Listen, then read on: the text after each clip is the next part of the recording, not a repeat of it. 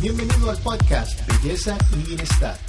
Juntos exploraremos cómo calza la cirugía plástica dentro del cuidado personal, la belleza y los cambios sociales de nuestros tiempos. Presentado por la doctora Madeleine Centeno, cirujana plástica de Universal Plastic Surgery en Costa Rica y miembro de la Sociedad Americana de Cirujanos Plásticos.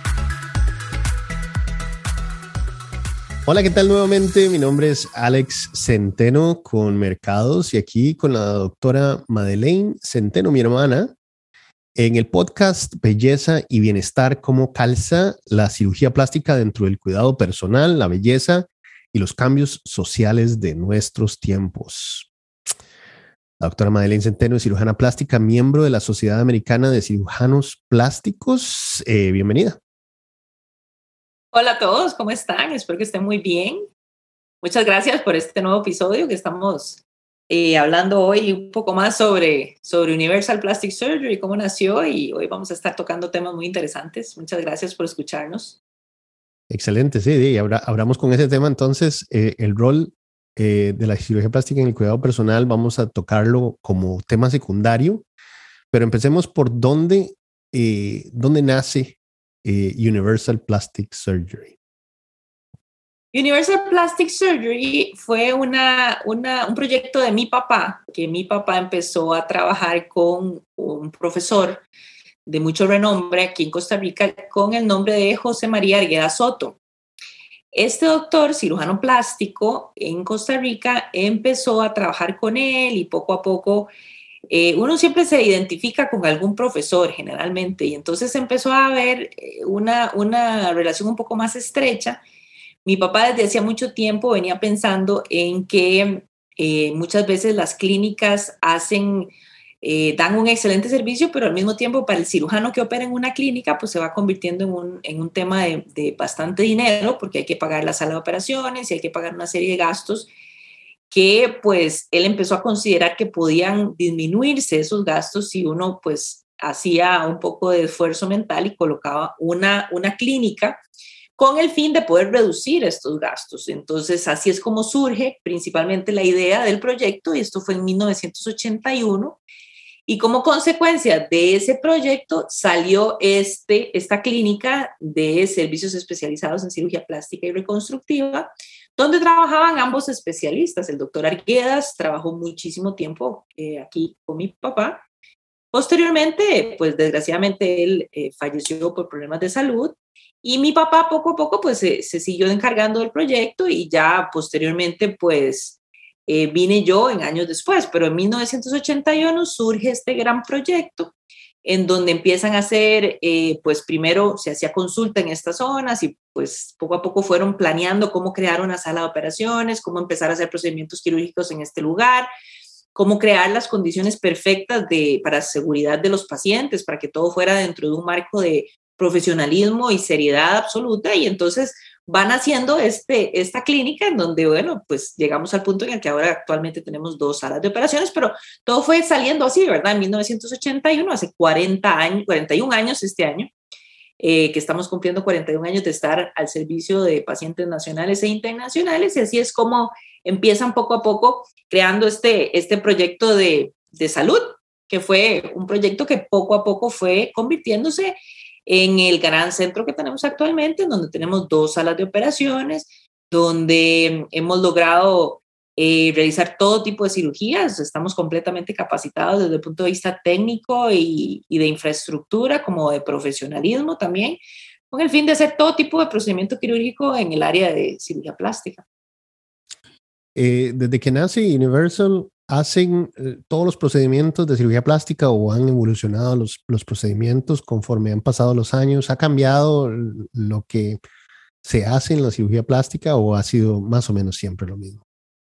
Más o menos ha sido mm, mm, mm, casi siempre lo mismo con el... La única diferencia es que en la actualidad a las personas les gusta un poquito de, de que los procedimientos sean menos invasivos, ¿verdad? Como que la gente ahora está buscando cosas que puedan mejorar la apariencia y mejorar la salud sin dejar tanta huella desde el punto de vista de cicatrices. Entonces, en general, creo que la gente ahora busca procedimientos mucho menos invasivos, siempre buscan algo que sea no quirúrgico inicialmente y poco a poco ir avanzando ya a la parte quirúrgica, como hablábamos la vez pasada.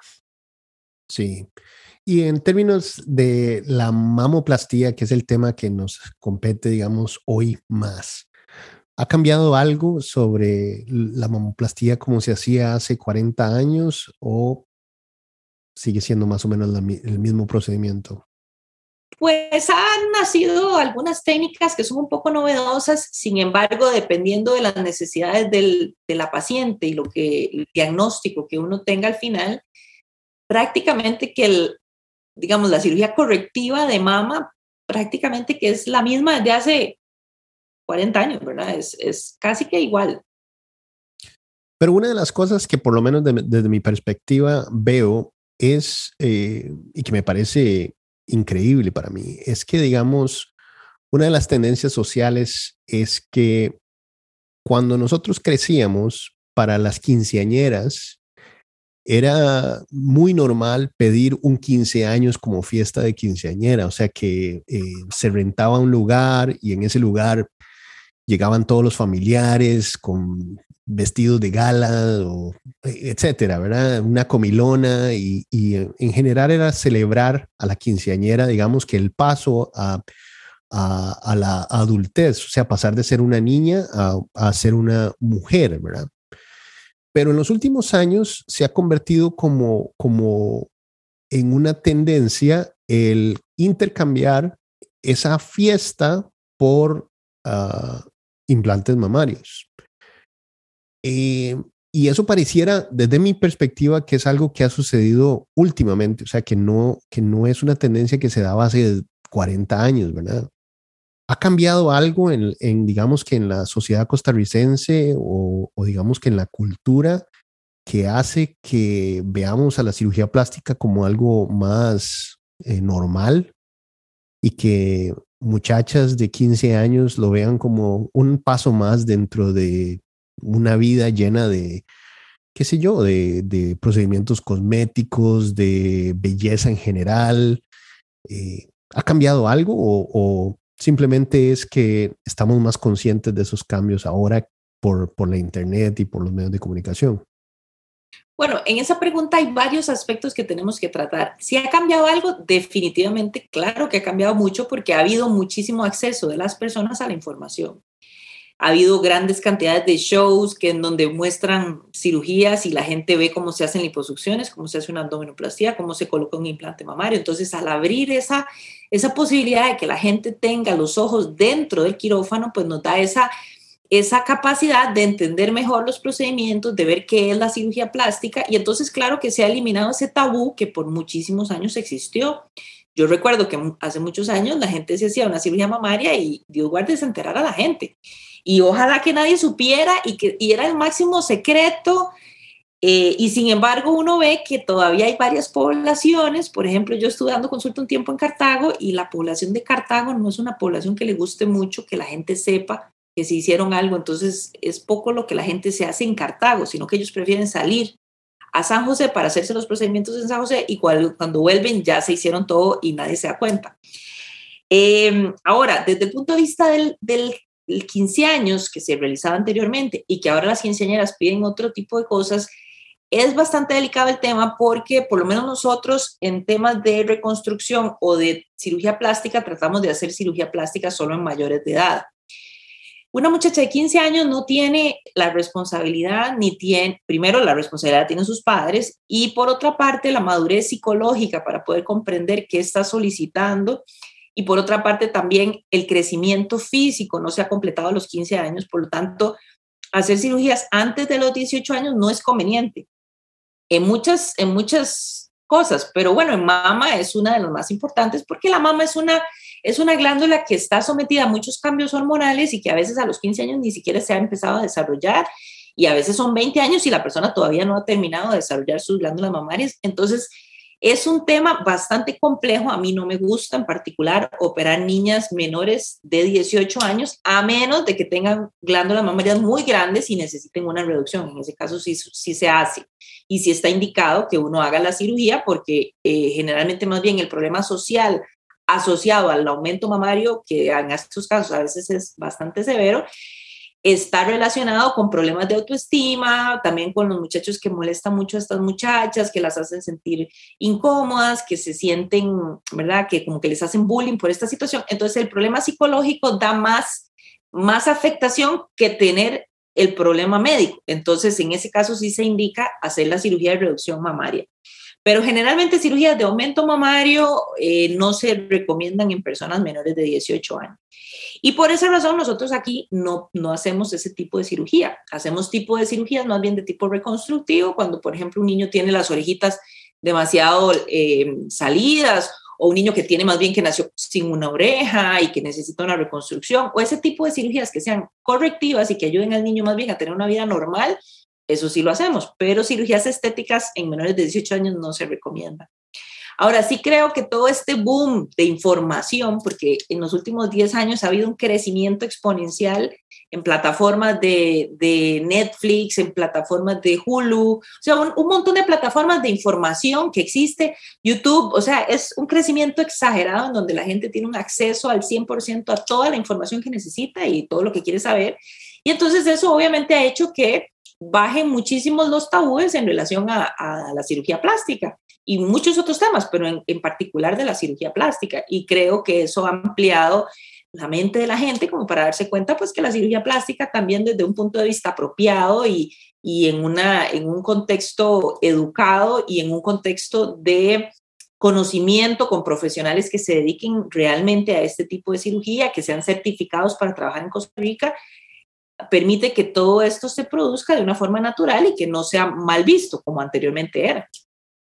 ¿Y qué tal eh, eh, la otra parte, que es, digamos, la parte positiva, el caché eh, de hacerse una, un procedimiento de cirugía plástica, ¿verdad? Porque comentábamos sobre, digamos, el, el, rol de la privacidad y cómo la gente muchas veces quieren que no se sepa que se hicieron un procedimiento de cirugía, pero está el otro lado de las personas que más bien lo que quieren es que se sepa que se hicieron un procedimiento porque la cirugía plástica tiende, a ser como, como cierto caché, como, como digamos el BMW de, de eh, la sociedad, ¿verdad? En donde representa haber alcanzado cierto nivel, cierto estatus. Em, ¿Ha cambiado eso? Este, ¿Sigue siendo igual? Bueno, pues pienso que sí hay cierto, cierto caché de poder decir, uy, y pero es muy difícil, volvemos a lo mismo, en esa pregunta también hay un montón de respuestas. Número uno, la gente que dice, yo no quiero que se me note, eso es básicamente imposible. Una persona que se hace cirugía facial, por supuesto que se le va a notar porque se va a ver 15 años más joven. Una persona que se opera los párpados se va a ver 15 años más joven y es imposible que la gente no lo note. Ahora, una persona que se opera las mamas, por ejemplo, que antes usaba talla 40 triple D, y ahora está usando una copa C, es obvio que la gente se lo va a notar. Y se lo notan para bien, porque yo tampoco creo que sea para mal, sino que se ve bien, la persona luce bonita. Además, el tener menos complejos, porque hace que el ser humano florezca en su personalidad, que se sienta muy seguro de ponerse un vestido más confiado. claro. Y entonces se siente más bonito, se siente más alegre, se siente más contentos y usualmente pueden dejar de pensar en ese problema, porque cuando una persona tiene un complejo, generalmente está diciendo, uy, mira, aquel volvió a ver para acá y me está viendo la panza, o me está viendo las orejas, o me está viendo la nariz, y tal vez le está viendo los ojos verdes que tiene la persona. Y está diciendo, qué bonitos ojos tiene esa persona. Y la otra persona está diciendo, ahorita me va a decir algo, porque yo tengo una nariz fea y eso es lo que me está viendo. Y no necesariamente es así, pero claro, uno tiene un complejo interno y uno dice, no, todo el que me ve me está viendo porque tengo ese problema y porque tengo ese defecto. Entonces, pues llega un punto en el que también uno, yo pienso que uno tiene, tiene como que preocuparse tanto por el qué dirán o qué va a pasar, porque generalmente la persona se ve tan bien y los cambios son tan positivos que también impulsan a que las personas tomen otras acciones en su vida que generalmente se relacionan a iniciar ejercicios o a tener una vida más saludable desde el punto de vista alimenticio. Y entonces todo esto se traduce en un gran proceso que generalmente está asociado al cambio de la cirugía, pero que también va dando otros frutos en otras áreas de la vida y ayuda a que la persona se sienta mucho más segura en su, en su propia piel. Excelente. Bueno, hablemos sobre, sobre la mamoplastía en términos del aumento mamario y en específico los implantes. ¿Qué es? Hablemos de los, de los tipos de implantes y, em, y bueno, ¿qué es la cirugía de aumento mamario? Ok, la cirugía de aumento mamario es una cirugía en donde podemos darle un volumen a la mama que ha perdido volumen por diversas razones. Está la persona que nunca creció su mama, personas de diversas edades, porque he tenido personas desde los 18 años que dicen no quiero tener una mamá pequeña, a como he tenido personas de 40, 50 años que después de tener a sus hijos y que dieron lactancia, la mamá nunca creció y entonces quieren hacerse un aumento mamario. Existen varios tipos de aumento mamario. El aumento mamario se puede hacer con implantes mamarios, que, es, que en este caso se hacen con eh, implantes de silicón, y existe el aumento mamario con grasa de la propia persona, que eso se llaman injertos de grasa. Entonces, ¿cuáles son las ventajas y las desventajas de cada uno de los métodos? todo lo que sea propio del organismo generalmente es un poquito mejor que lo que es un cuerpo extraño. Los implantes de silicón se consideran cuerpos extraños porque entran al cuerpo y no son parte de un cuerpo normal. Entonces el cuerpo generalmente cuando la sustancia que se introduce es una sustancia propia del individuo como su propia grasa, generalmente reacciona de una forma más natural y generalmente el, el resultado es muy, muy bien apreciado y se ve muy natural. Por supuesto que esto va a depender claramente de la técnica quirúrgica, pero sí es importante que la gente sepa que existe esa posibilidad de que uno pueda hacer un aumento mamario sin necesidad de utilizar implantes de silicón. Ok, y el otro, el otro, la otra forma es usando implantes de silicón, como también sabemos, existen gran cantidad de implantes de silicón, existen los, los implantes rellenos de suero fisiológico y existen los implantes rellenos de eh, silicón en gel. Tienen sus pros y sus contras. Digamos, la literatura dice que las personas que usan implantes de gel, su resultado es un poco más natural, que se parece más a una glándula mamaria normal. Las personas que usan el, el implante relleno de suero fisiológico dicen que el, el, hecho de que no tengan tanto gel de silicón dentro de su organismo les tranquiliza un poco en ese sentido. Ahora, desde el punto de vista técnico, en el caso mío que me ha tocado sacar implantes viejos, es interesante que uno a veces saca el implante viejo que es de suero fisiológico y lo ve lleno de suciedad por dentro, hongos y se ve completamente sucio eso y uno dice, mm, no sé, no, si fuera yo no me gustaría tener implantes de silicón dentro de mi cuerpo porque se pueden ensuciar y pueden estar infectados de hongos. Y esa es una realidad porque uno lo saca y lo ve y se ve tremendamente sucio el líquido que está dentro. Entonces, pues no sé, a mí no me gusta en particular. En Costa Rica es interesante porque casi no se utilizan los implantes que rellenos de suero fisiológico. En Estados Unidos todavía sigue siendo muy, muy, muy de moda. En Costa Rica no se usan, casi nunca nadie los pide. Y cuando los pide es un paciente extranjero, una paciente extranjera que quiere ponerse los implantes de rellenos de suero fisiológico. Ahora, existen otros muchos tipos de implantes de, en cuanto a la forma. Existen los implantes redondos que parecen que son completamente redondos al 100%, y existen los implantes que son de una forma especial en donde no son al 100% redondos, sino que tienen una caída muy similar a la mama normal. Entonces también las personas tienen esa opción de usar un implante redondo o de colocarse un implante que sea más que se llaman anatómicos, es decir, que tienen una, una forma muy natural en donde no tienen un polo superior que dé muchísimo relleno. Entonces, de esa forma, eh, pues existen esos dos tipos de formas de implantes en donde uno puede, bueno, y existen otros tipos que, bueno, ya, ya técnicamente es complejo, pero sí existen otros tipos que son redondos y que cuando la persona se levanta se comportan como un tipo eh, anatómico que se llaman ergonomics, pero bueno, ya esos son temas técnicos que son un poquito más complicados, pero lo importante es que existen diferentes opciones y que cuando uno asiste a una consulta con un cirujano plástico es importante que la persona pueda tener esta opción de hablar, de ver las diferentes muestras, de tocarlos, de ver qué le, qué, cuál sería, digamos, las ventajas y las desventajas de cada uno y al fin y al cabo, pues ver cuáles son las posibilidades de complicaciones, que también es muy importante que la gente lo comprenda, porque siempre al tener un implante dentro del organismo, un cuerpo extraño, siempre existe esa posibilidad de que existan varias complicaciones, como por ejemplo son las infecciones. Las infecciones pueden pasar durante la cirugía o tiempo después. Hace poco, hace unos meses o años, tuvimos una paciente que tenía los implantes desde hace como ocho años y apareció un día con una mama grande, dolorosa, roja, con fiebre y entonces ya vino para que la revisáramos y es una infección que se manifestó ocho años después de la cirugía y puede pasar en cualquier momento. Entonces, en ese caso hay que dar tratamiento antibiótico y si con eso soluciona, pues excelente y posiblemente ya pase sin, sin ninguna novedad, pero en algunas personas existe esa posibilidad de que años después se manifieste una infección. Siempre que un paciente recibe un implante, eh, ya sea hombre o mujer, existe la posibilidad de que esa persona necesite cirugía en el futuro.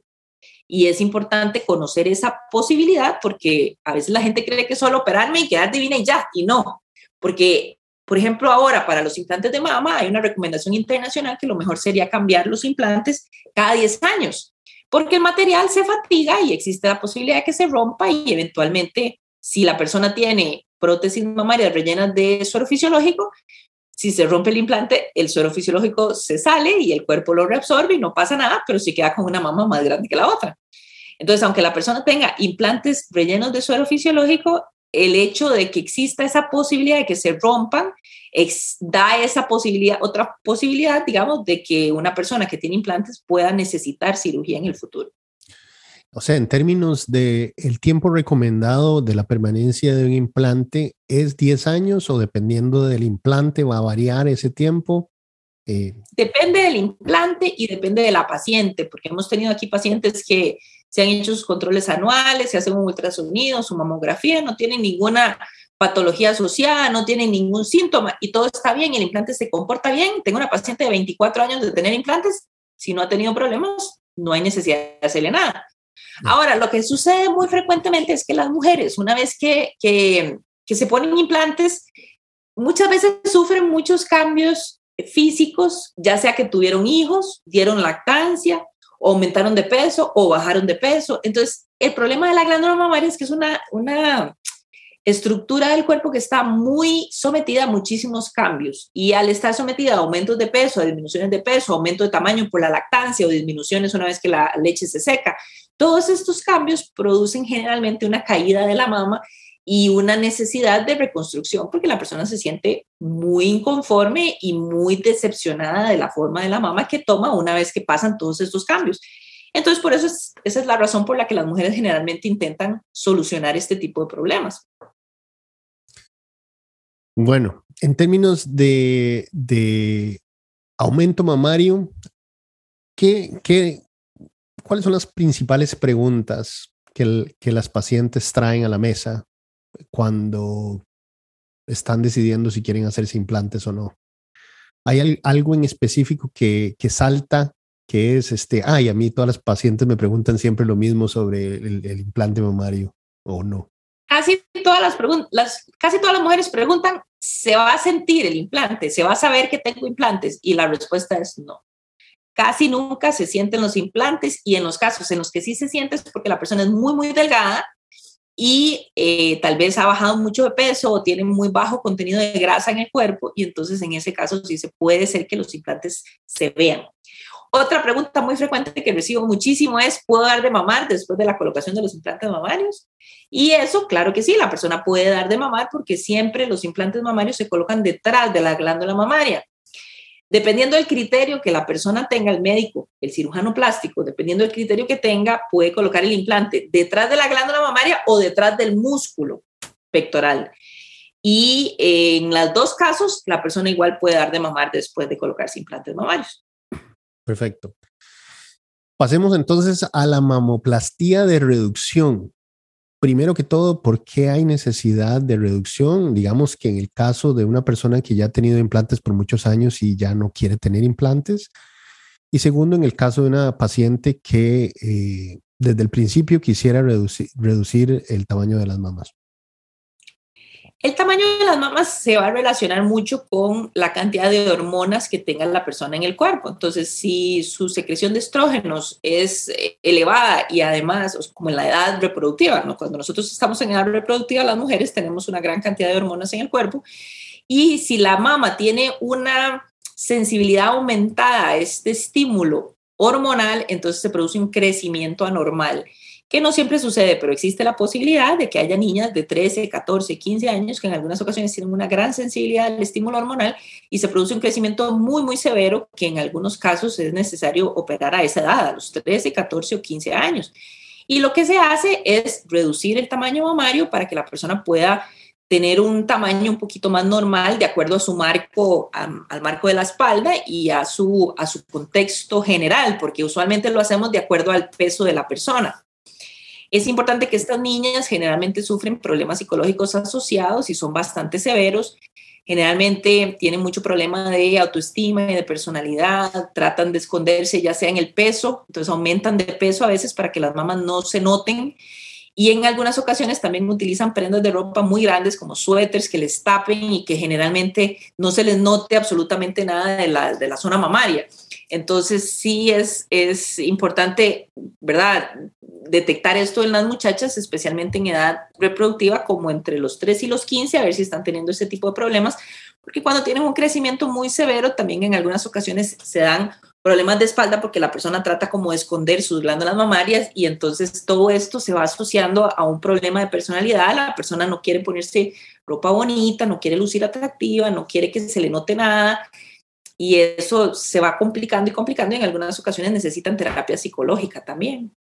Ahora, desde el punto de vista de una persona que ha tenido implantes mamarios y que quiere reducir sus mamas, que eso ahora está bastante de moda, porque hace unos años se utilizaban mucho los implantes bastante más grandes que ahora, Ahora se utilizan implantes un poco más pequeños que las personas puedan hacer actividad física, porque ahora hay una moda general de, salud, de estar en forma, de hacer ejercicio, de comer saludable. Entonces, todo esto ha venido a disminuir un poquito el tamaño de los implantes que la gente está utilizando y ahora la gente prefiere tamaños un poco más pequeños.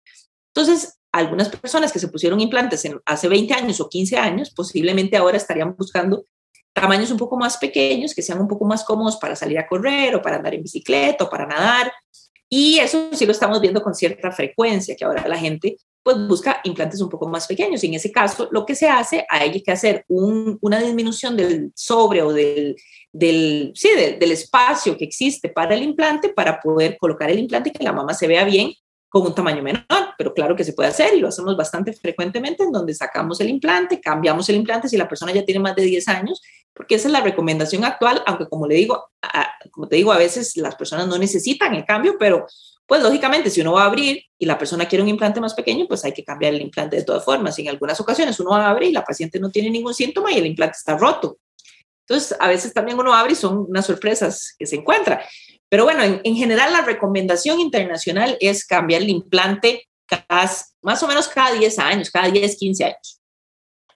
Perfecto. Una de las cosas de la que conversábamos es eh, la medición el tamaño eh, recomendado basado en la medición de la espalda o, el, o digamos que el peso de la persona.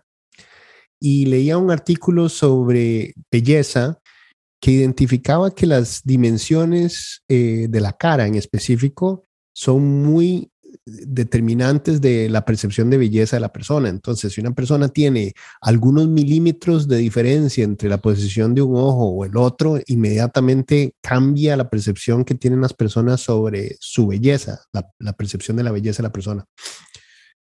Eh, aplican esos, esos tipos de mediciones, digamos que uno pudiera decir, una persona eh, con una espalda de tanto ancho, se recomienda una mama de cierto tamaño, o una persona, qué sé yo, de cierta altura, se le recomienda una mama de cierto tamaño, o esas mediciones son no tan, digamos que no tan científicas y, y, y lo que hablábamos de antes eh, la moda era un implante más grande, ahora es más pequeño y entonces son determinadas más por moda y por cultura que digamos que determinadas por la fisiología de la persona.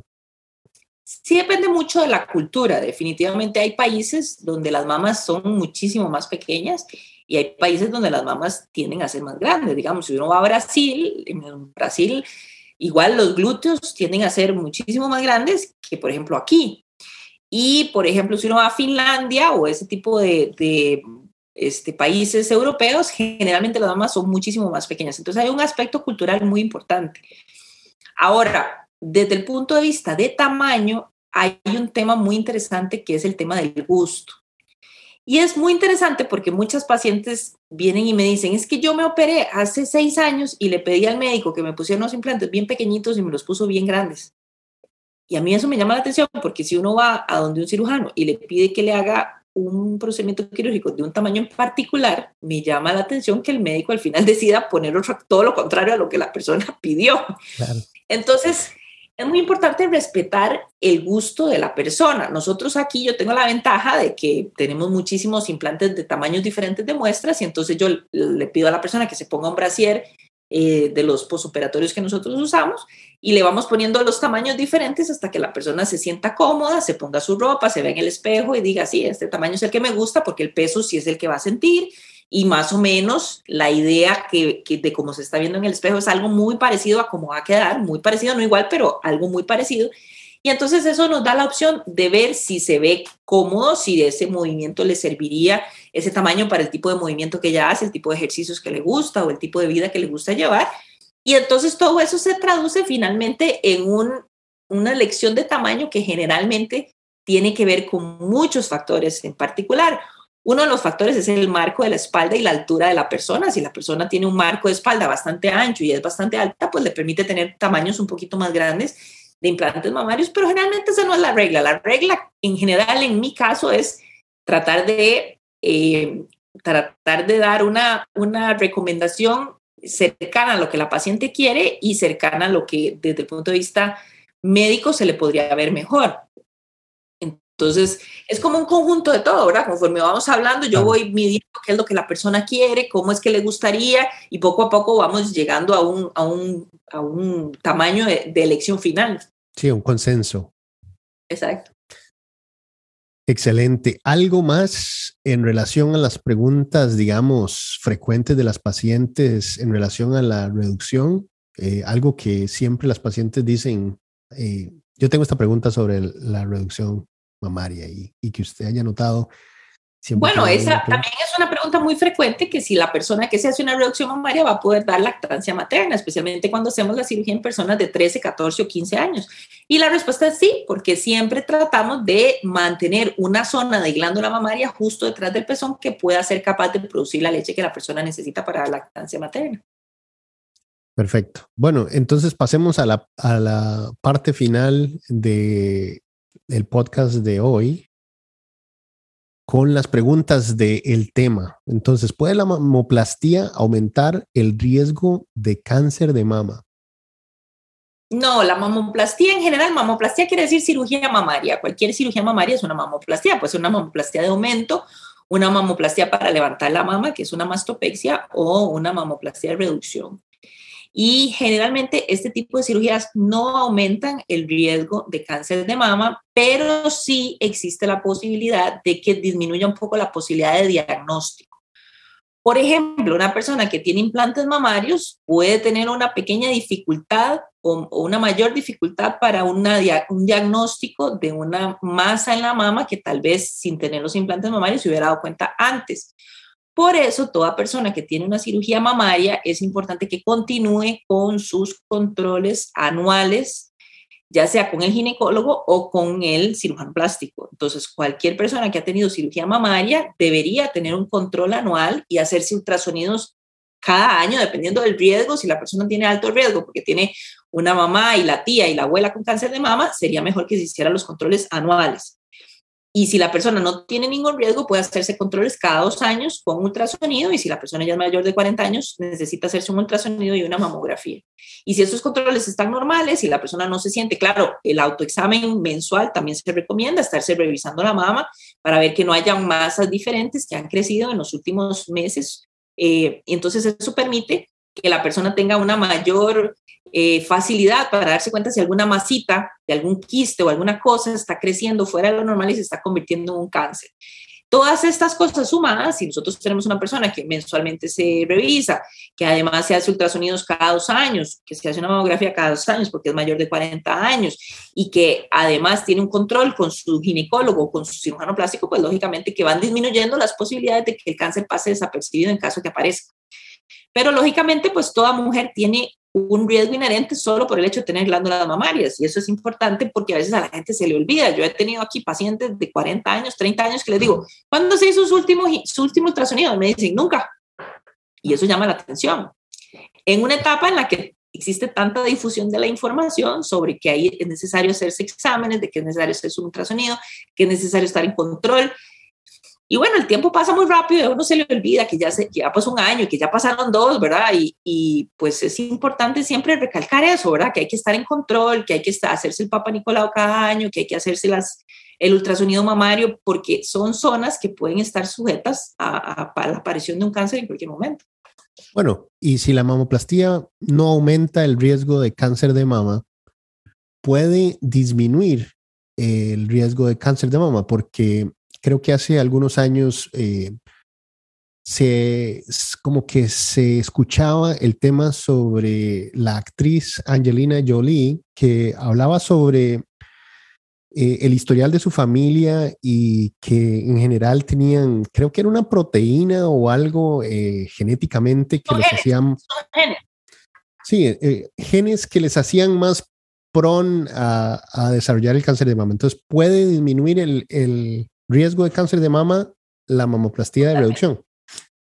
Totalmente. La mamoplastía de reducción, eso es una cirugía en donde no se elimina el 100% del tejido mamario, pero se elimina una gran cantidad de tejido mamario, entonces ayuda a disminuir el riesgo.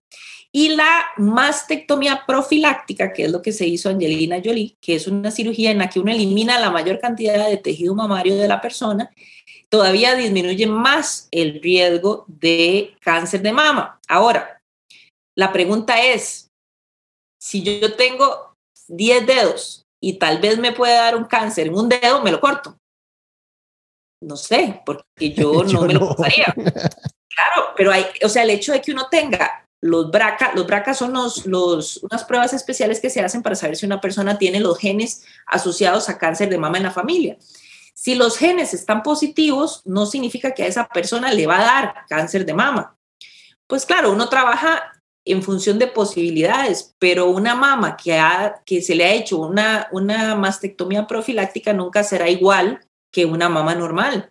No son tan bonitas como una mama normal. Y entonces uno finalmente va a tener que vivir en el espejo con ese resultado que no es tan bonito con el resto de sus vidas a pesar de que tal vez nunca iba a tener cáncer, entonces no lo sabemos. O sea, solo estando uno en esa posibilidad, uno diría, no, yo voy a hacer esto o voy a hacer lo otro. Igual existe, como te digo, existe la posibilidad de hacer una mastectomía profiláctica, que es eliminar las glándulas mamarias sin tener ningún tipo de cáncer, y esa es una posibilidad que las mujeres pueden accesar a esa, a esa posibilidad de quitarse las mamas, pero sí es importante también saber que los resultados nunca son iguales a una mama normal. Perfecto. Hablemos de las últimas dos preguntas rápidamente. ¿Cuánto dura la recuperación después de la cirugía de mamas? La cirugía de mamas generalmente, si son, por ejemplo, por implantes mamarios, que las incisiones son bastante pequeñas, como de 5 centímetros o 4 centímetros, la cirugía de mamas generalmente dura como entre 5 y 7 días para que una persona se sienta ya como en perfecto estado para hacer funciones normales y como en tal vez unos 20 días ya podría estar haciendo ejercicio. Ahora, la cirugía de reducción mamaria, que son, es la cirugía que tiene las, las heridas más grandes, puede ser que necesite un poquito más de tiempo. La persona como a los, parecido a los siete días ya puede estar haciendo cositas pequeñas, como, qué sé yo, a los cinco días bañándose, peinándose, cosas más pequeñas, y como a los 25 días o un mes ya haciendo ejercicio, que son las cosas más pesadas. Perfecto. Y finalmente, ¿necesitaría una persona cirugías adicionales después de tener una mamoplastía? Existen varias, sí, existe la posibilidad de que después de que uno hace una cirugía mamaria no queden muy parecidas. Ahora, hay una cosa, lo que decías ahora, del tema de la belleza, se me olvidó decirte, que en el tema de la belleza, una cosa que es muy importante es la simetría entre las estructuras. Se ha visto que las personas que se consideran más atractivas es porque son mucho más simétricas, es decir, los ojos son muy parecidos. Claro, uno sabe por, por experiencia también, hay diferentes aplicaciones que parten la cara en dos y entonces uno puede saber si su mitad derecha es parecida a la mitad izquierda y son totalmente diferentes. Uno siempre sabe que sus mitades son muy diferentes y si uno ve los pies, generalmente un zapato queda muy bien y un zapato no queda tan bien, uno queda más apretado que el otro. Las manos, hay unos anillos que le quedan a uno en una mano y en la otra mano no. Y eso es porque existen una gran cantidad de diferencias entre las estructuras del lado derecho a las del lado izquierdo. Pero desde el punto de vista de la belleza, se ha visto que las personas entre más simétricas son, más bellas se aprecian. Entonces, en las mamas es muy importante que las mamas se vean lo más simétricas posibles. Y me pasa muy frecuentemente que tenemos pacientes que una mama crece muchísimo. Por ejemplo, hace como tres días superé una paciente que le tuve que quitar 900 gramos de una mama y la otra mama le quité solo 100 gramos porque una mama era pequeñita y la otra era gigante. Entonces, eso es lo importante, tratar de lograr que las mamas se vean lo más simétricas posibles para que eso se traduzca en belleza. Por eso, entonces, en ese caso, eh, digamos que parte de la mamoplastía, entonces no es ni siquiera reducción o aumento, sino que hay otros subgéneros de la mamoplastía que es, digamos, eh, el eh, ecualizar o hacer comparables. simetrización. La simetrización es la cirugía en la que uno intenta disminuir el tamaño de una mama o, o, o las dos para que queden lo más parecido posibles. Excelente. Bueno, muy bien. Este ha sido el segundo episodio de nuestro podcast Belleza y Bienestar, cómo calza la cirugía plástica dentro del cuidado personal, la belleza y los cambios sociales de nuestros tiempos con la doctora Madeleine Centeno. Todo un gusto. Eh, no sé si quieres decir algo más para finalizar o si no, esto concluiría nuestro podcast del día de hoy. No, solamente que estén atentos al siguiente podcast porque siempre estamos intentando tocar temas muy relevantes y muy interesantes para, para cada uno de ustedes. Gracias. Excelente. Si tienen algunas dudas o si quieren consultar directamente con la doctora Madeleine Centeno, lo pueden hacer visitando el sitio web de Universal o en Facebook o Instagram. Eh, toda esta información la pueden encontrar en plasticsurgerycr.com, plasticsurgerycr.com. Eh, les recomiendo que sigan el canal de eh, o el, grupo de Facebook, porque ahí encuentran información no solo sobre los podcasts, sino que además los últimos videos de la doctora y del doctor Centeno hablando sobre temas súper interesantes, eh, información que no se encuentra en ningún otro lado de Internet. Así que saludos cordiales y hasta la próxima.